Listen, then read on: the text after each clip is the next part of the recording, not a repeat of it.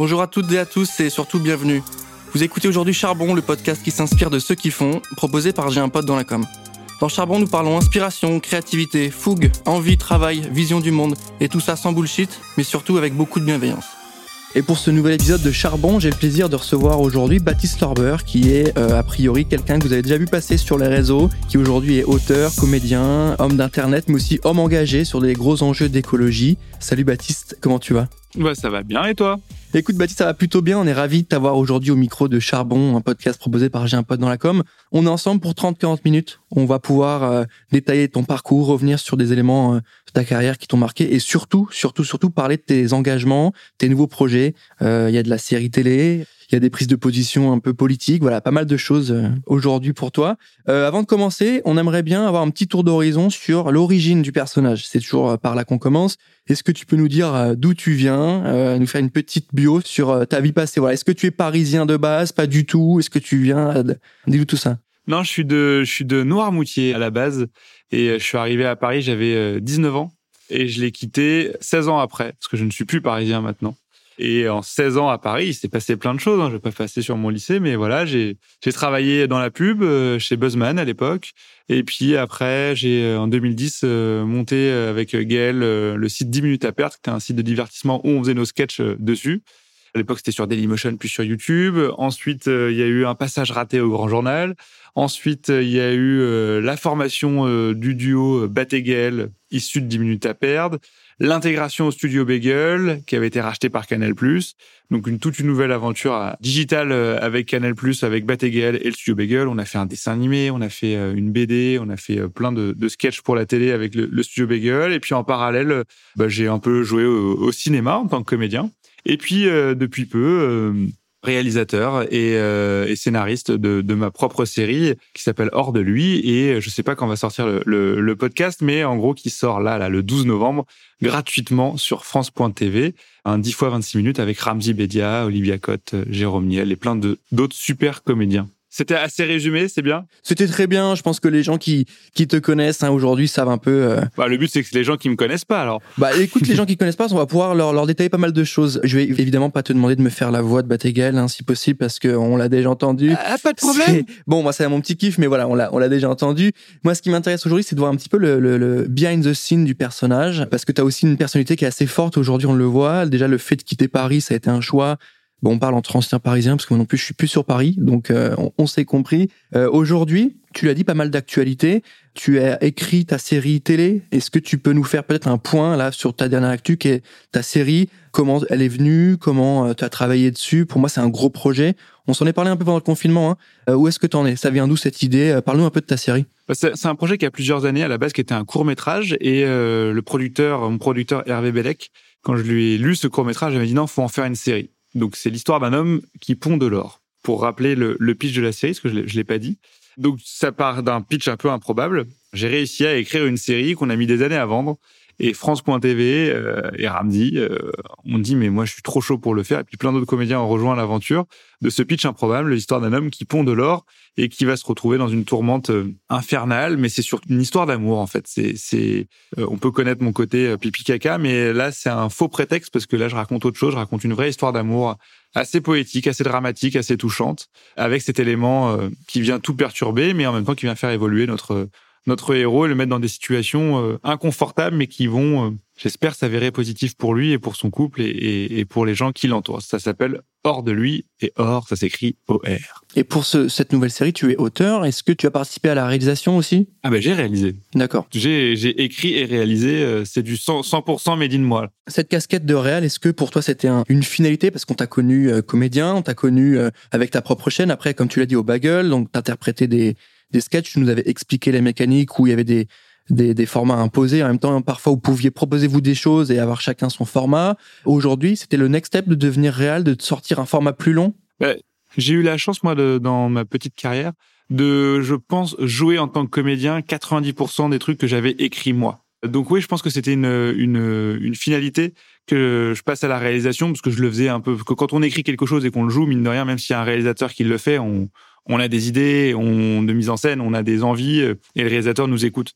Et là, en devenant réalisateur de, ma série que j'avais écrite, dans lequel je joue pas, pour moi, ça a été une, une vraie révélation euh, professionnelle. C'est-à-dire, je me souviens de dire à ma femme, euh, le, premier jour, j'avais tellement de stress, j'étais tout angoissé, etc. Surtout, c'était avec un petit budget, dans un rythme extrêmement intense, qui me rappelait le web dans, sa façon de, faire. Donc, du coup, là, j'étais un peu à la maison. Et dire à ma femme, euh, putain, j'en ai fait des trucs, mais là, pour la première fois de ma vie, je me sens à ma place. Ça, c'est important pour toi, ça, parce que tu, je reviens dessus, hein, mais t'as quitté Paris, t'es jeune papa, ce besoin de trouver sa place, c'est important pour toi dans la mesure où tu avais a priori trouvé la tienne. Tu étais passé sur Canal, tu avais ta chaîne YouTube, tu étais plutôt bien installé, comme on dit euh, pour l'univers des créateurs. Elle était où ta place à l'époque? Bah, j'étais euh, scénariste euh, et comédien, mais j'avais un peu un syndrome de l'imposteur en, tant que comédien. Même si j'avais des réalisateurs m'avaient fait confiance pour jouer dans des films et, et d'autres choses que je savais jouer dans mes blagues sur Internet. A priori, j'arrivais à faire le taf, mais mais moi, j'avais une exigence de moi-même qui, où je me disais, bah, en fait, non, je, je suis pas à la hauteur par rapport aux vrais comédiens qui m'entourent et, et, il me manque un truc. Et en fait, ce que j'aime, c'est, c'est être le chef d'orchestre de, de, toute une équipe euh, technique de comédiens, de prod, donner ma mélodie que j'ai en tête et que chaque personne qui sait jouer de son instrument, euh, l'autre qui sait tenir la caméra, l'autre qui sait jouer, euh, l'autre qui sait prendre le son, l'autre qui sait faire du montage, etc., etc. Bah, chacun joue au mieux de son instrument et à moi de donner la, la partition. Je faisais un petit peu de ça, parce que mine de rien, quand on est dans le web, on fait un peu de la prod, euh, on écrit, on joue, on tient la caméra quand il faut, euh, on fait de la, de la régie quand on doit aller acheter nos costumes, etc. Donc finalement, j'avais un peu touché à tout. Et en fait, ce que j'aimais bien, euh, ben, je viens de me rendre compte que c'était d'être ben, le, réalisateur. Et cet attrait pour la production, le ciné, la télé, il vient d'où? Est-ce que c'est quelque chose que tu as travailler, développer au fur et à mesure des rencontres, des boulots, ou est-ce que c'est quelque chose que tu avais en toi dès le départ Ça a été... Euh... Enfin, moi j'ai été élevé... Tu sors de la pub, hein, on l'a dit. Hein. Ouais, ouais, moi j'ai été élevé avec les nuls euh, sur Canal+, quand j'étais gamin, et je me souviendrai de Chantal Lobby qui disait un jour, j'étais tout petit, et qui disait, vous vous rendez compte, mon métier, bah, c'est euh, comme si on disait à un gamin, va faire cette connerie, et qu'on lui filait 100 balles. Et je me suis dit, c'est ouf comme métier et tout. Euh. Mais j'y croyais pas. Et puis arrivé à Paris, je me suis rendu compte que c'était peut-être possible. Et puis, euh, bah, je suis passé par la pub parce que c'était un métier que je voulais faire. Mais c'était dans l'aspect euh, créatif parce que j'étais concepteur rédacteur. Donc, euh, c'était, voilà, ça, ça s'en rapproche vachement. Et puis après, il y a eu l'émergence d'Internet. Et j'ai très vite, on était dans les premiers en France d'ailleurs en 2010 à, croire à fond dans les sites de divertissement et, et de se mettre en, scène avec 10 minutes à perdre. Et puis après, bah, tout est devenu de façon un peu autodidacte. J'ai appris sur le sur le tard énormément de choses et, et, puis plus on grossissait, plus euh, on avait de moyens, plus on avait de crédibilité. Donc euh, bah ça devenait de plus en plus pro jusqu'à devenir pro. Et cet euh, engouement pour l'humour, hein, parce que c'est un peu ta marque de fabrique aujourd'hui, mais on, on, reviendra un peu un peu dessus hein, sur ton engagement euh, et comment, par le biais de l'humour, tu arrives à faire passer des messages. Pourquoi l'humour Pourquoi euh, Ça peut paraître très bête, mais pourquoi l'humour Pourquoi tu avais toujours eu envie de faire rire? Est-ce que tu te mettais en scène très jeune? D'où vient cet attrait pour euh, faire marrer les gens Tu vois, avec un style d'humour qui est singulier, il faut le dire. ça vient d'où? Bah, j'ai toujours fait le cours à l'école, ça c'est sûr. Donc je pense que oui, j'ai toujours été un clown. Donc c'était une, une, continuité logique et je l'ai bien fait pendant plus de dix ans. Et, et, là, ces derniers temps, je fais de l'humour, mais un peu de, de avec de, un peu de profondeur, parce que j'ai, enfin, je sais pas si j'ai le droit, mais j'ai grandi et j'ai mûri aussi, je pense. Ça arrive, hein, ça peut euh, arriver. Hein. ça peut arriver. Hein. Et la vie, bah, je partais de loin quand même. Et la vie, euh, la vie fait que bah, j'avais, j'ai d'autres histoires à raconter que, que des sketchs. Et puis comme j'en ai fait beaucoup, beaucoup, beaucoup, au bout d'un moment, on tourne en rond. Donc c'est bien de se réinventer. Et ça que j'aime bien aussi, c'est que moi, je m'ennuie beaucoup, beaucoup. Et ce que c'est ça que j'aimais beaucoup dans, dans Internet, c'est que chaque semaine, on se remettait en on se mettait en, péril entre guillemets. C'était pas un spectacle qu'on jouait tous les soirs. C'est chaque semaine un nouveau sketch, un nouveau style. Et euh, même si on restait dans une, un style global avec Batéguel ou 10 minutes à perdre, on a toujours essayé de faire des trucs assez différents, euh, de tenter des choses et euh, des styles aussi. Et à chaque fois, on se mettait ouais en danger, si on peut le dire, par rapport à notre audience où des gens font très très attention et leur donnent la même soupe depuis des années. Nous, c'était pas pour ça qu'on faisait ça, quoi. T'as conscience d'avoir été une ref sur ces formats-là pour beaucoup de jeunes On me le dit de temps en temps. Je, je m'excuse. Je m'excuse. Non, mais c'est toujours intéressant quand on revient sur les, les les anciens de YouTube, parce que tu fais partie de la catégorie des anciens de YouTube, avec ton passage au Golden et au Bagel, est-ce que tu as peut-être euh, des infos à nous donner sur la, mécanique, comment vous travailliez là-bas à l'époque? C'était quoi? C'était du flux tendu euh, Typiquement, c'est quoi? C'est sur le mois, on se dit, il y a deux sketchs à écrire, un à produire. Comment ça marchait? Non, il y avait, euh, c'était vachement professionnel, c'était vachement organisé quand même. Il y avait des moyens. Et du coup, il y avait bah, entre ce qui était vendu aussi à la chaîne, ce que, ce que soit le Studio Bagel, il y avait plein de formats courts qui était produit par le studio Bagel avec les talents du studio Bagel qui étaient vendus en chaîne. Donc forcément, ça déjà, il y avait une, une régularité à avoir parce qu'on devait livrer toutes les semaines, voire tous les jours avec le dézapping du contenu. Et puis il y avait euh, le contenu de la chaîne où on essayait pendant un moment, c'était une fois par semaine, et puis après c'était plus une fois par mois de faire des, des, des productions, etc. Donc finalement, et puis plus Batégal où nous on faisait un sketch par semaine. Donc euh, ouais, il y avait, on avait du boulot. C'est un rythme assez soutenu, hein, surtout quand on voit la qualité du rendu. En vrai, on, vous a vu aussi évoluer. Enfin, moi, je vous ai vu évoluer sur les formats. Ceux qui vous ont suivi, on a vu du format court, ensuite du format un peu plus long, ensuite des formats un peu plus de série où il y a des suites logiques avec des personnages qu'on retrouve. Ça fait partie de la maturité aussi de l'équipe des, auteurs et de la tienne? Bah, ça fait partie de la maturité puis d'une envie parce que bah on a grandi avec des références euh, comme ça, donc forcément au bout d'un moment on se dit attends, on est dans une chaîne de télévision, on est payé pour, euh, on est intermittent du spectacle, on a des caméras, des techniciens, mais en fait on peut faire ce avec quoi on a grandi finalement, donc allons-y, jouons grand entre guillemets. Et puis bah en même temps après on vieillit, mais en fait on a l'âge des grands. Donc c'est une, une, petite logique. Est-ce que toi aujourd'hui il y a quelqu'un avec qui euh, tu aimerais euh, tourner, que ce soit sur du format web ou du format long ou de la web série, quelqu'un avec qui tu aimerais tourner déjà en tant qu'acteur ou en tant que réal? Ah il y en a plein. Ah oui mais ça c'est il faut en choisir qu'un. C'est la question. Euh, c'est Colanta. En vrai pour, for, format web euh, non plus maintenant parce que format web ça n'existe plus. Aujourd'hui ce qu'on faisait avec le Studio Bagel et Golden Moustache c'est-à-dire de la fiction.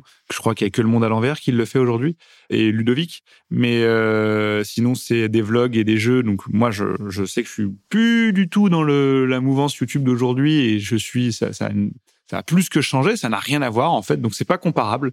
Je viens de là, mais c'est pas comparable. Mais je ne produis plus pour YouTube, euh, en tout cas, de contenu.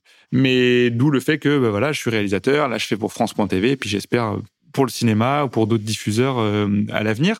Donc euh, avec qui euh, je voudrais tourner, il y en a plein déjà. Rien d'avoir mis en scène Ramsey, c'était un truc de fou. Donc faire plus fort. Ouais, ce que j'allais dire, c'est déjà quand même mieux, le. Ouais, ouais, en tout cas, il y, y, en a plein. Je sais pas, il y a. Il y a Alain Chabat, François Damien. Ah, François Damien, ça c'est évident. Il, il y en a trop. Il y en a, il y, a, il y en a trop. Il y en a trop que j'aimerais bien mettre en scène maintenant. Ouais, t'as envie de changer un peu de, de position, remettre ta casquette de réel, ah, je veux la garder maintenant. pour ta série, la remettre, ça, la garder. Comme il y une calvitie, ça peut arriver aussi. Hein, ça, la garder peut arriver aussi. Hein.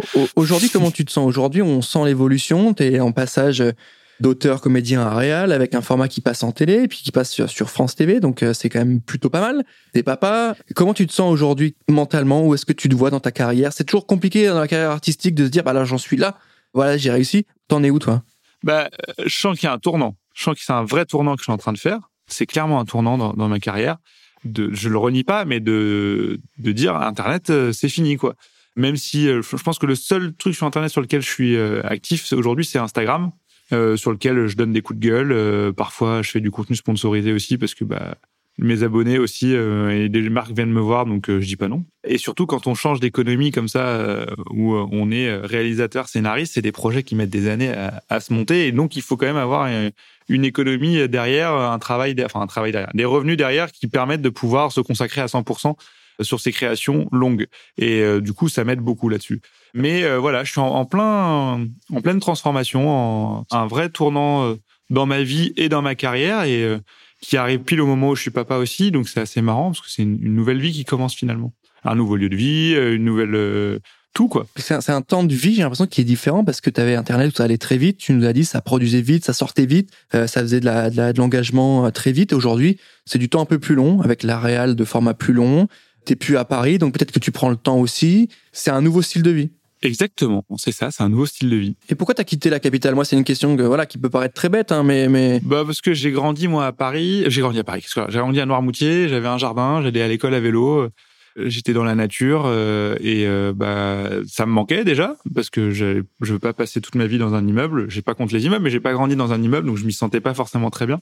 Et puis bah en étant papa, euh, il y a une évidence qui est moi je veux offrir le meilleur pour enfin ce que j'estime être le meilleur pour ma fille et, et pour moi la nature fait partie des meilleures choses qu'on peut avoir quoi. Ça a été dur à trancher ou pas? Parce que tu sais dans les milieux non. artistiques la réal t'as l'impression qu'il faut être sur Paris il faut être comment on dit, non, sur la non, place de Paris faux. C'est faux, regarde la ouais. preuve. Je suis chez moi, t'es, je sais pas où, et on arrive à faire cette interview. Oh, là, je suis ce au studio, je suis au cowork, là. Ce qui aurait été impensable il y a encore quelques années. Ouais. Ouais. Tu vois, je t'aurais dit non, on le fait à distance. Tu m'aurais dit ah non, c'est compliqué, machin. Donc tu vois, il y, y, a finalement, je fais énormément de rendez-vous en Zoom. Quand c'est très important, évidemment, je me déplace. Ma femme aussi. Enfin, C'est une nouvelle organisation qui commence à, à, prendre forme, mais au début, je vais pas dire que c'est tout est simple, hein, mais c'est une nouvelle organisation de vie, quoi. Donc une nouvelle organisation de vie, aussi un nouveau ton, j'ai l'impression, euh, pour Baptiste. Baptiste, c'est euh, l'homme engagé, on y arrive, c'est l'homme qui prend la parole, qui, comme tu as dit, pousse des coups de gueule. On le sait, en 2018, tu as lancé un mouvement euh, avec le hashtag On est prêt pour inciter les abonnés à adopter des gestes écolos et à s'engager pour la planète. Il vient d'où cet engouement D'où est-ce qu'il est né Il prend forme comment aujourd'hui? Il vient de bon, j'ai toujours été si on regarde même les sketchs d'Imutaper, j'ai toujours été on a toujours été engagé sur des, des faits d'actualité, que ce soit de la politique, etc. On a toujours mis notre petite euh, là-dessus, on n'a jamais été très neutre, on n'a jamais été impartial, loin de là. Et moi, j'ai toujours continué ça euh, sur mes réseaux sociaux. Avant, c'était sur Twitter, mais maintenant trop de haine, donc ça fait je crois deux ans que j'y suis plus et, j'ai j'ai plus mon compte machin. Maintenant, c'est sur Instagram et, euh, c'est vrai que bah, l'écologie c'est quelque chose qui me touche, que j'aime la nature, je suis proche de la nature et euh, et que je vois qu'il y a un engouement qui s'est fait euh, énormément et, et j'en prends partie. Et, en fait, au début, je parlais un peu de ce que je faisais, je m'étais mis au zéro déchet, etc. Puis je me suis dit, ah, ça peut être marrant, je vais, je vais partager ça en story euh, aux gens qui me suivent. Et puis je me suis rendu compte qu'en fait, il y avait plein de gens que ça intéressait, qui me posaient des questions, puis j'apprenais plein de choses, etc. Et puis du coup, euh, je me suis dit, mais en fait, chose je n'aimais pas le terme et je ne pensais pas, mais en effet, il y a, comme on dit, des influenceurs aujourd'hui, mais en effet, il y a des gens qui me disent, ah, merci, grâce à toi, j'ai découvert ça, je vais m'y mettre. en fait, j'ai influencé la personne. Donc je me suis dit, et si cette influence, elle n'était pas euh, à mettre au service de bonnes choses, vu que ça marche, et je dis, même si j'influence 10 personnes, pour moi, ça reste de l'influence. Et, et, si c'est pour des bonnes choses, et bah en fait, euh, trop bien. Donc bah du coup, ça m'a poussé à m'engager plus, à faire même plus dans mon quotidien, dans ma vie perso, etc. Puis je me suis pris au jeu aussi de se, de se dire, bah pourquoi pas être un, haut-parleur euh, si les associations en ont besoin. Donc pour ça que je mets souvent en, en avant des associations que ce soit euh, bah, On est prêt, que ce soit euh, les frigos solidaires, euh, Envol Vert, euh, Utopia 56. Il y en a, y en a plein qui me tiennent à cœur. Donc dès que je peux, je, je, je leur fais de la, de la, promo, quoi. Ça, ça avait bien cartonné là, les frigos solidaires. C'est un gros sujet qui avait bien pris. Est-ce que tu peux nous refaire un point là-dessus D'où vient l'idée? Comment ça marche? Bah, les frigos, les frigos solidaires, c'est euh, Dounia Medboul qui a le restaurant La Cantine du 18 dans le 18e à Paris et qui a mis en la première fois un frigo en libre service devant le restaurant pour que les gens puissent y déposer de la nourriture et que les gens dans le besoin puissent euh, venir la récupérer sans euh, de façon discrète, sans qu'il y ait une sorte de logique. Mais il y a aussi une logique de ne pas gaspiller la, nourriture. C'est-à-dire si vous partez en week-end, vous avez des yaourts euh, ou des trucs dans le frigo. Merde, quand on va revenir, ça sera périmé. Bah hop, vous descendez en bas de chez vous, puis un frigo solidaire, vous le mettez dedans, puis des gens dans le besoin peuvent le récupérer. Et ce truc a explosé. Maintenant, il y a je sais pas combien de centaines de, frigos solidaires dans toute la France. Et c'est trop bien de voir que ça, ça fait des petits. Euh, toutes les semaines, à chaque fois, je les regarde et tout. Ils ont toujours une ouverture d'un nouveau frigo à chaque fois. C'est trop bien. Tu te sens investi de cette mission? Là, on le sait sur, sur Insta, euh, tu as quand même un, certain nombre d'abonnés. Est-ce que tu te sens aujourd'hui investi d'une mission? Tu, tu te sens un peu redevable? Tu as l'impression que tu dois faire ces choses-là ou, ou ça reste euh, Non, je pense pas que je suis redevable ou je dois faire quelque chose et je pense pas que les gens doivent faire des, quelque chose, les gens qui ont de l'influence etc. Maintenant, moi, euh, je, ouais, je trouve que si, en effet, c'est important de, de, quand on est engagé, quand on a des valeurs là-dessus, euh, bah, de, de, le partager. Je trouve ça bien. Moi, je, me, je me sens investi parce que j'ai pas envie de laisser un monde pourri à ma fille et, euh, et j'ai pas envie que ma fin de vie, c'est un peu égoïste, hein, que ma, ma fin de vie soit dans un monde de chaos, etc. Et me dire, ah, tu aurais pu faire quelque chose et puis tu regardes en arrière, fais, ouais, t'as fait quelque chose? Non.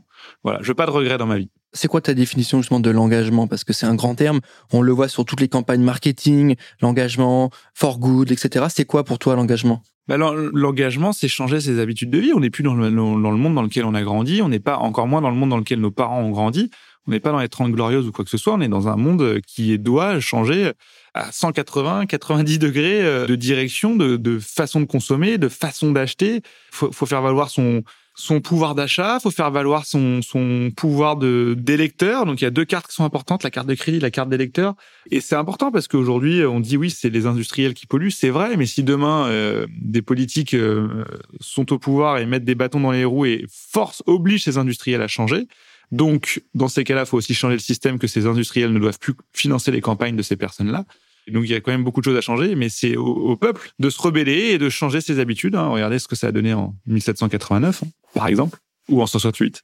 Est-ce que toi, en, tant qu'ancien pubard, tu as, une approche maintenant un peu ou un regard différent de la pub et que quand tu vois des, des campagnes un peu for good ou, ou, autres, tu restes un peu plus critique que quelqu'un d'autre là-dessus? Non, mais ouais, le, ce qu'est le greenwashing ou, euh, ou les marques qui vont euh, surfer sur la vague LGBT, etc. Tout ça, c'est grossier, euh, on le voit et tout. Maintenant, après, sur la, façon de communiquer, sur la, façon de faire, moi, je, me rends compte que je suis pas un très bon communicant et que, je suis un peu dépassé aussi par les, les nouvelles façons de communiquer, les, les nouvelles approche publicitaire et, euh, aussi les codes. Moi, quand on a fait 10 minutes à perdre à l'époque, c'était il y a pas longtemps, c'était en 2010, je me souviens, on n'avait pas de pub sur notre site. Et le jour on a mis un petit encart de pub, les, les AdSense hein, sur le côté qui, qui venaient pas faire de pop-up quoi que ce soit, on se faisait mais insulter.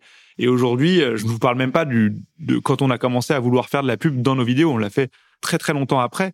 Et aujourd'hui, je vois euh, des vidéos où le truc, alors salut, ça va, vous avez vu ce téléphone, c'est vraiment un super téléphone. Alors machin, on va commencer le sketch maintenant. Mais quand je dis c'était impensable, c'est que mais le, gars serait, il aurait fini sa carrière à peine commencé. Et aujourd'hui, c'est normal. Ouais, salut, bah, je tiens à remercier un tel qui m'a offert euh, ces super vêtements, etc., etc. Et limite, ils peuvent dire le prix qu'ils ont gagné. Plus personne n'est choqué ou quoi que ce soit. Donc euh, moi, je suis un peu encore genre, mais c'est bizarre quand même. Ouais, peut-être qu'il y a aussi une transparence et des nouveaux usages, en fait, aussi peut-être de, de, prise de conscience des gens. Ouais, mais il y a une transparence qui est un peu grossière, quand même, parce que euh, tu peux suivre n'importe qui, mais quand la personne que tu suis euh, à chaque contenu a euh, une publicité ou quoi que ce soit, tu te dis d'accord, je comprends, tu veux gagner ta vie et tu peux bien gagner ta vie. Alors, je, je le reproche pas. c'est l'objectif de beaucoup beaucoup de gens, mais au bout d'un moment, j'ai du mal à croire que ton contenu est, neutre et sincère à 100% vu qu'il y a toujours une marque qui est derrière. Quoi. Mais tu me diras, c'est comme ça que fonctionnent les chaînes de télévision. Hein. C'est la publicité qui finance le contenu. Donc si demain il y a des contenus qui sont trop attaquants, pour, je dis pas qu'il faut faire des contenus attaquants, mais qui sont trop, la publicité dit ouh j'ai pas envie d'être assimilé à ça, à cet humour, à ce, à ce ton et tout, donc j'arrête d'annoncer chez vous. Bon, mais il y a plus d'argent, donc les gens s'adaptent. Ça a toujours été comme ça. Mais là, comme c'est euh, des créateurs indépendants et que ça demande quand même moins d'économie euh, qu'une chaîne de télévision ou quoi que ce soit, je me dis qu'on a quand même, on est normalement plus libre de ça.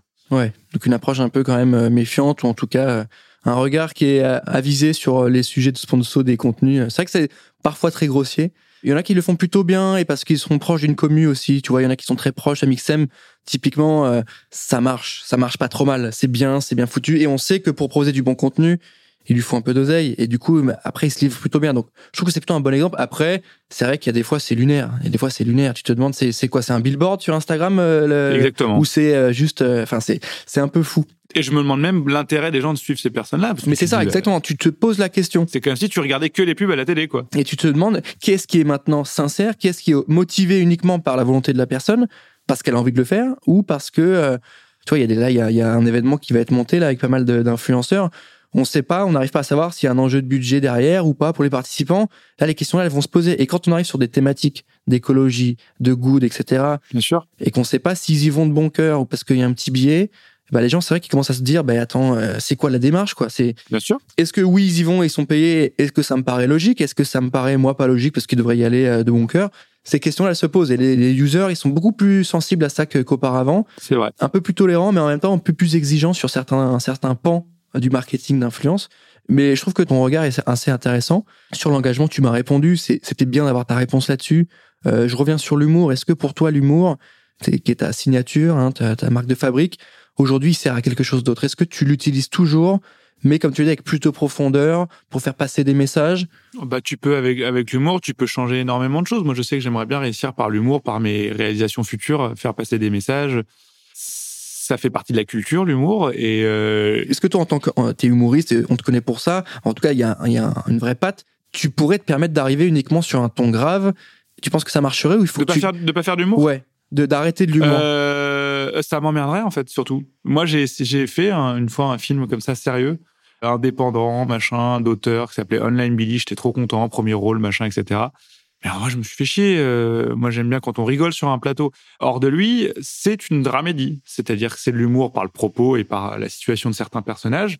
Mais derrière, il y a un fond euh, de drame qui est un couple en crise. Donc, euh, je, je, vous invite à le regarder sur France.tv. C'est totalement gratuit. Et vous ferez votre jugement par vous-même. Mais j'y mets un peu d'humour mais il y a un fond de, de, drame. Et donc ces scènes-là, on a dû les jouer, on a dû les mettre en, scène pour y croire. Et euh, moi j'aime bien jongler entre les deux, c'est intéressant. Mais euh, du 100% l'un ou 100% l'autre, ça m'emmerderait euh, dans, dans les deux cas. Et comment on garde justement cette patte d'humour pour faire passer un message, l'accompagner sur un sujet qui n'est pas du tout drôle, qui ne porte pas à rire? Comment on ajuste? Moi, je pense qu'on peut apporter l'humour partout et que, euh, évidemment, ne pas, on peut pas rire avec tout le monde, mais il faut, euh, faut passer à côté de ça parce que aujourd'hui, dans notre société, dans ces cas-là, on peut vraiment rire avec personne. Euh, donc, il faut assumer son humour. Donc, ça, sauf les gens qui font un humour super lisse pour froisser personne et rire avec tout le monde. Mais est-ce qu'on rigole vraiment? Je ne suis pas sûr si vraiment quelque chose te fait rire, euh, si quelque chose te fait un peu limite, te fait vraiment rire, tu l'assumes, que c'est une blague, que c'est justifié. Allez, on va dire que t'attaques réellement personne, tu vois. Mais je pense, vas-y, quoi, va, va à fond. Je vois euh, Fabrice Eboué avec Barbac. Bon, bah, il égratine un peu les véganes, mais c'est drôle. Et merde, quoi. Genre, euh, je veux dire, c'est, il fait aussi révéler, d'autres consciences. Il y a de l'humour, mais il y a, il y a, des messages derrière, etc. Donc, non, je pense que on, moi là-dessus, je suis un peu, moi je suis l'époque, euh, j'aime Harakiri, j'aime euh, quand même des choses qui sont super euh, irrévérencieuses quoi. Mais t'as conscience qu'aujourd'hui il y a une, je sais pas militant ce que je dis, hein, mais il y a une sorte de censure sur ça, sur de l'humour et que et que avant de sortir la vanne. Mais bien sûr, mais moi le vraiment PD qu'on a fait avec 10 minutes à perdre quand on a commencé en 2010, si on le faisait aujourd'hui, on était mort. Hein. Et j'en passe des sketchs qu'on a fait avec Gaël où vraiment ça ne ce serait impensable de les sortir aujourd'hui. Donc déjà, ça te fait de la peine ça ou pas, toi en tant qu'humoriste? Ah ouais, complètement. Ça me désole plus que ça me fait de la peine. Parce que qu'est-ce que tu veux dire? Si tu veux, allez, vas-y, crie là euh, avec ton association, euh, plains-toi sur les réseaux sociaux, viens râler. Euh, mais c'est pas, enfin, je c'est les mœurs évoluent. On peut évidemment qu'on peut pas dire avant. Enfin, on est on est dans un climat de peur, de, de qui est entretenu par tout le monde. Hein, euh, et, bah, ça joue aussi sur les mentalités des gens, où les gens deviennent méfiants. Les... Puis en même temps, on a ces haut-parleurs qui sont les réseaux sociaux, euh, qui font que bah, tout le monde peut, peut dire son opinion et dire son mot. Mais je sais plus qui disait, il y avait un, médecin qui était invité à l'époque du Covid, il disait ouais, avant les réseaux sociaux, c'était euh, c'est comme à l'époque où quand on allait dans un bar, il y avait les deux poivreaux qui donnaient leur opinion, et puis ils étaient bourrés, on leur disait vas-y rentre, t'es bourré, tu dis de la merde. Sauf que bah, maintenant, ils sont chez eux et disent de la merde et tout le monde l'entend et personne leur dit de rentrer, de couper Internet. quoi. Bon, bah voilà, il y a un peu ça. Maintenant, c'est ça. Et, donc, du coup, bah, ça crée que, comme les gens veulent créer, ils veulent, être connus tout de suite, veulent être populaires, bah, ils prennent pas de risques. Ils veulent pas faire de, de, de vagues. Et à l'inverse, il y en a qui font que ça pour faire des vagues, pour se faire connaître.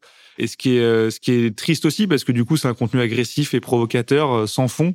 Mais ils ont leur, leur article, leur buzz et, euh, ils disent euh, je, je pour exister euh, il faut qu'on parle de moi quoi. Toi toi tu as peur de ça justement de devoir t'imposer des choses? Est-ce que parce que tu sais on, on peut pas heurter, on peut plus heurter. Il y a, il y a toujours une, une, communauté, une minorité qui va se sentir visée.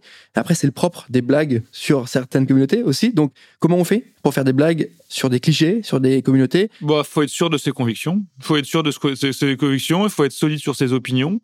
Et il faut avoir une défense aussi et une défense crédible. Maintenant, elle, elle prend, elle prend pas euh, c'est le problème de la personne qui l'a fait, mais il faut avoir une grosse défense. Plus que oh, ça va. ouais, c'est ça, un peu plus, ça va. Non, mais quand tu écris tes sketchs, enfin quand tu écris là pour le coup ta, ta série, est-ce que tu as été euh, parfois euh, en train de te dire bon alors attends ça on, on est bon là-dessus ou, non ou pas, ou pas du tout Tu t'es donné liberté? Ouais, ouais, je me suis donné. Euh, il n'y a pas trop de sens à la provocation dans, dans ou à heurter des personnes, des communautés, des minorités. Donc euh, non, là-dessus, j'ai pas été confronté là-dessus. Du moins sur cette série, j'ai pas été confronté là-dessus. Ok, mais c'est hyper intéressant hein, ton approche de l'humour, notamment quand tu me parlais des nuls, qui ont été un peu une référence pour toi et qui aujourd'hui, je pense, auraient beaucoup de mal à passer. Bien sûr. Auraient beaucoup de mal à, à faire ne serait-ce que sourire les gens au-delà de bah, qu'est-ce qu'il nous raconte, c'est nul. Et, l'absurde, j'ai l'impression que l'humour par l'absurde aujourd'hui ne, ne, peut plus exister. Ah non, il faut tout expliquer, il faut tout, euh, rationaliser. Ah non, mais il y, a, rien. Euh, ah oui, oui, exactement. De, de, il faut que l'univers soit déjà créé et, et on n'a plus la place euh, à des univers fictionnels où on demande vraiment à la personne de poser son cerveau. C'est compliqué, mais en tout cas, pour ceux qui ont envie de suivre ta série, je pense qu'ils vont pouvoir aller découvrir ça et noter cette touche d'humour. Et, euh, je, l'espère, en tout cas, je vais le découvrir, qu'on va trouver le Baptiste réalisateur avec euh, la, mais la même patte qu'on a pu découvrir avant, ou en tout cas, on, on sent que c'est toi qui l'as. On verra. J'espère. Je, ah, moi, je vais, je vais regarder pense ça. Il y, a du nouveau aussi. Ça peut être intéressant. Donc sur la partie humour, c'était vraiment complet et je pense que c'était important de faire un point là-dessus. Pour moi, c'était primordial. Aujourd'hui, euh, je vais te poser évidemment la question qui est singulière, qui est euh, le centre de ce format charbon. Suite à tes rencontres, suite au boulot que tu as fait, suite à aux travaux que tu as livrés, pour toi, c'est quoi aller charbonner? C'est quoi la définition d'aller au charbon? Bah moi aujourd'hui mon quotidien dans, charbonner c'est d'écrire des idées et de réussir à, les vendre à des producteurs et à des diffuseurs. C'est ça mon charbon de tous les jours. Euh, je parle professionnellement. Hein. Il est là aujourd'hui. Avant c'était euh, d'écrire et d'aller tourner ses vidéos et les mettre en ligne et gérer la communauté etc. Maintenant on va dire avant je construisais des, des maisons et maintenant mon charbon c'est d'essayer de construire un immeuble. Euh, donc du coup ça prend plus de temps. voilà. Avec plus de plus grosses fondations. Oui, aussi, exactement. Et aujourd'hui, on a parlé de rencontres. Hein. Il y a une rencontre qui t'a marqué particulièrement euh, dans ta carrière. Euh, je sais que c'est dur d'en sortir qu'une, mais voilà, quelqu'un qui t'a fait prendre conscience ou qui t'a inspiré? Euh, il y en a eu beaucoup. Il y en a eu beaucoup dernièrement parce que c'est tout frais, mais il y avait PEF que j'avais vu quand j'étais au Grand Journal et que c'était l'horreur. Et il m'avait vachement remonté le moral. Il m'avait expliqué comment c'était pour les Robins des Bois à l'époque, etc. Et, et même lui qui traversait une passe compliquée. Juste après, il a fait les profs et il a enchaîné des succès. Et là, il était à mon avant-première euh, lundi et, il a adoré, adoré. je fais putain, tu te souviens quand quand on s'est vu il y a des années et que il me fait bah ouais, tu vois, tu vois. Et, en fait, son discours qui me tenait euh, devenait réalité euh, ce jour de la de l'avant-première où il me faisait réaliser le monde qu'il y avait, le, succès que ça avait eu, etc. Et parce que les gens ont vraiment aimé. Et ouais, il y a, y a Pef, il y a, y a non, il y en a, il y a plein de gens que je pourrais citer, euh, des rencontres, des, des, petites brives, euh, une conversation comme ça qui, te fait réaliser euh, où t'en es ou ce que peut toujours la vision du succès qu'on que les gens ont. Il y a toujours ce, ce, les gens voient que la partie immergée de l'iceberg, ils voient pas le, le, dessous, ils voient que bah ça cartonne pour toi. T'as, j'en sais rien, tant d'abonnés, t'as une série qui sort, machin, euh, et puis la, la, vie est belle. Bah oui, parce qu'on montre que ça. Bah, en même temps, j'ai pas à montrer le reste. Alors, il y en a qui pourraient jouer le rôle de la sincérité, genre, mais je, j'ai une vie privée, en fait. Artistique comme, euh, comme public, euh, il y, a, y a plein de choses qui sont privées. Mes doutes, je les partage pas parce que, parce que je suis pas intime non plus comme ça avec les gens qui me suivent. Je, mets des limites. Il y en a qui c'est leur vie de tout partager. Moi, c'est pas, c'est pas mon cas. Tu as parlé de succès, hein, tu as sorti le mot-clé du succès. Aujourd'hui, euh, comment tu considères le succès dans la vie d'un entrepreneur ou d'un patron? C'est assez clair. Le succès, c'est les ventes, l'augmentation du chiffre d'affaires, le bien-être, etc. recruter des salariés. Pour un créatif, pour un artiste, c'est quoi le succès? Bah, il y en a qui vont te dire c'est pareil, hein, c'est euh, les, les, ventes de tickets, euh, l'audience, etc. Mais la vérité, c'est qu'il y en a des gens qui font des ventes de, de, tickets, des super audiences sur des projets qui sont pas beaux, qui sont pas bien et qui ont un succès populaire. Tant mieux pour eux. Mais euh, moi, le succès pour moi, c'est toujours de me dire, ok, est-ce que dans 20 ans, je peux regarder ce que j'ai fait? Et en être fier, comme j'étais fier quand je l'ai fait. Et là, depuis que j'ai commencé ma carrière, il y a plein de choses dont je suis encore fier et à d'autres choses je suis oh putain. T'as fait ça? Et, euh, et c'est ça quoi est-ce que tu peux nous en lâcher, lâcher une une où t'es pas hyper fier? la question de la fin sur le grand journal c'était une catastrophe.